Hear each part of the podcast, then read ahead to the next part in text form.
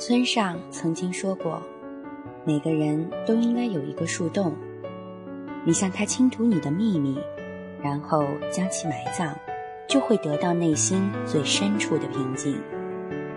而惊喜却总是和偶然联系在一起。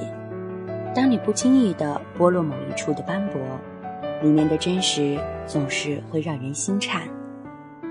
而这惊喜之后。”便顺其自然地成了你生命里的习惯和不舍，它可能会承载你太多的思绪和情节，于是，你便再也不忍舍弃这些有关于你。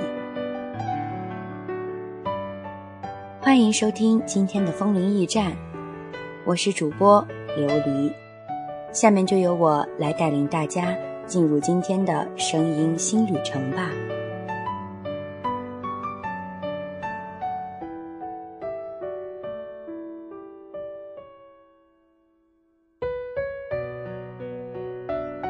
在今天的节目里，琉璃跟收听节目的大家一起来翻开大二那年的笔记本。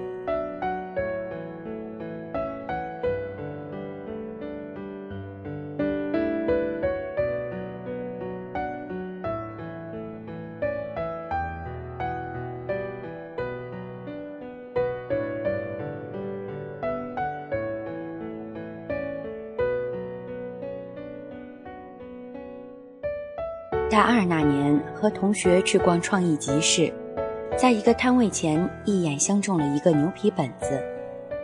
这个本子是摊主手工制作的，比手略大一些，封皮和封底是经过处理的牛皮，没有加任何的点缀。内页则是牛皮纸，因为是活页的，全部用完后还可以拆卸下来换上新的纸张。本子用牛皮做的绳子绑了两圈，以起到固定的作用。绳子的底部缀着一个钥匙形状的挂饰，这是整个本子唯一的装饰物。它很厚实，很有质感，看起来是那种愿意默默陪我走很多路、经历很多事的本子。它的价格不菲，要一百多块钱。对于当时还是学生的我来说，花一百多块钱买个便携笔记本，真是件奢侈的事。但是我总觉得，无论是一见钟情的东西，还是一见钟情的人，冥冥中都有一种命定的缘分，所以还是毫不迟疑地买下了。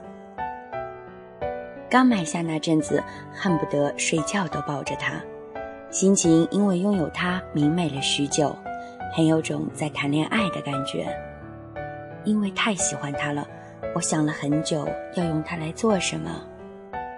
最终，我决定用它来记日记。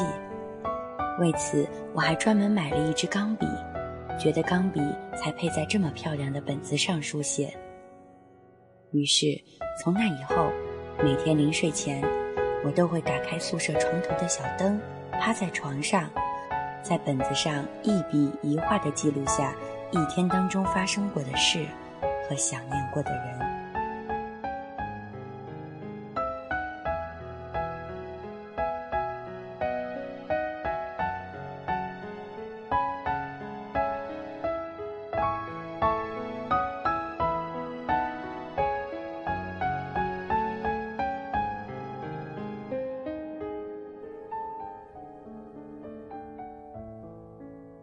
两年半以后，我毕业参加工作。本子也刚好记满了，但是我不舍得就这样将它搁置，于是我到文具店买来了牛皮纸、切纸刀和打孔器，按照原来纸张的比例为本子做了新的内页，然后又将旧的内页用一张大的牛皮纸包好，并用麻绳系住，将我的这一段青春往事放入了书柜。我打算用新换装的本子来记录我每天的工作，于是从此以后，它再也不是孤零零的躺在我的床头了，而是被我装在包里，每天同我一起在这个城市辗转。后来有一个周末，我和朋友一起去商店试衣服，不小心将包落在了试衣间。当我发现时，急得满头大汗，第一时间想到的不是包里的手机和钱包，而是我的这个本子。对于我来说，它是整个包里最值钱的物件。它默默地陪我走过了那么多时光，于我而言，它已经是有生命的了。幸好有好心人捡到了我的包，发现了我记录在本子第一页的家庭住址和电话，将包还给了我。那天晚上，我怀着失而复得的喜悦心情，将本子拿出来，在灯下看了又看。它已经很旧了，牛皮封面上有无数深浅不一的划痕，牛皮纸因用的时间过长而起了毛边。纸质也开始变软，不像刚刚换上时那样精神利落了。但整个本子因承载了时光的痕迹和成长的分量，而显得更加厚重、耐看、有味道。我取了一些橄榄油，将它轻轻擦拭了几遍，又找了一块米色的亚麻布，为它缝制了一个专用的布袋。我甚至吃了一杯冰激凌，来庆祝我们的重逢。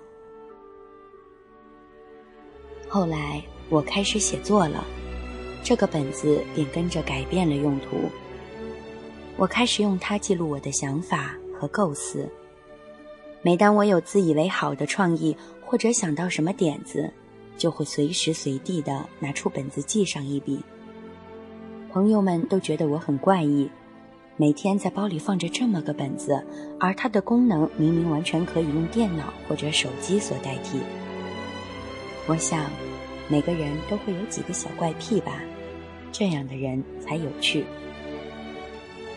对于我而言，每一个小想法都是一个闪光点，值得，甚至应该说，应该花点时间来记录。这是一种对精神的崇拜，一种复古的仪式。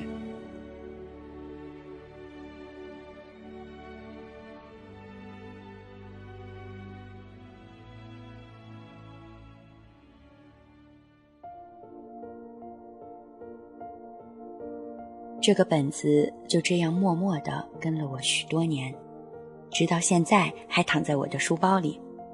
为了能够装下它，我从来不买个子小的包包。以现在的经济条件，我其实可以买任何我喜欢的本子了，但是我丝毫没有过放弃它的念头。一个商品，当你将它买下时，它就变成了物品；当你对它倾注感情时，它就开始产生生命。并且它会变得越来越像你。这就好比一条牛仔裤，穿的时间越久，就会越有你的味道。任何觉得它好看的人，穿到自己身上都穿不出那种感觉。这时候，它便是真正唯一的了，不再是一个简单的商品或物品，而是沾染了你的精神，成为了你的一部分。大多数人都会觉得旧不如新，但我觉得经过磨砺的旧物有时候特别好看，也特别珍贵。也许我们都该有那么一两样东西，跟我们一起经历岁月的划痕，一起旅行，一起分手，一起搬家，一起绝望。那感觉，就像有个老朋友。他守着你的所有秘密，永不开口。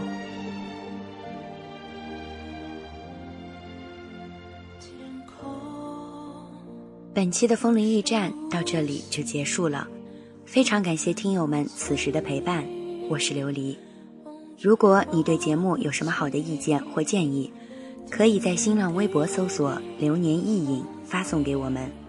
如果你有喜欢的文章，也可以通过邮箱发送给我们，也欢迎把你的心情和故事告诉我们，你的心情故事就有可能出现在我们下一期的节目当中。如果你想对流年意影有更多的了解，也想和我们一起互动聊天，可以加入我们的流年意影欢脱群，二六二四八四八六六。下一个阳光明媚里。我将与你不见不散。心底那宁静的痕迹，你光的日子里，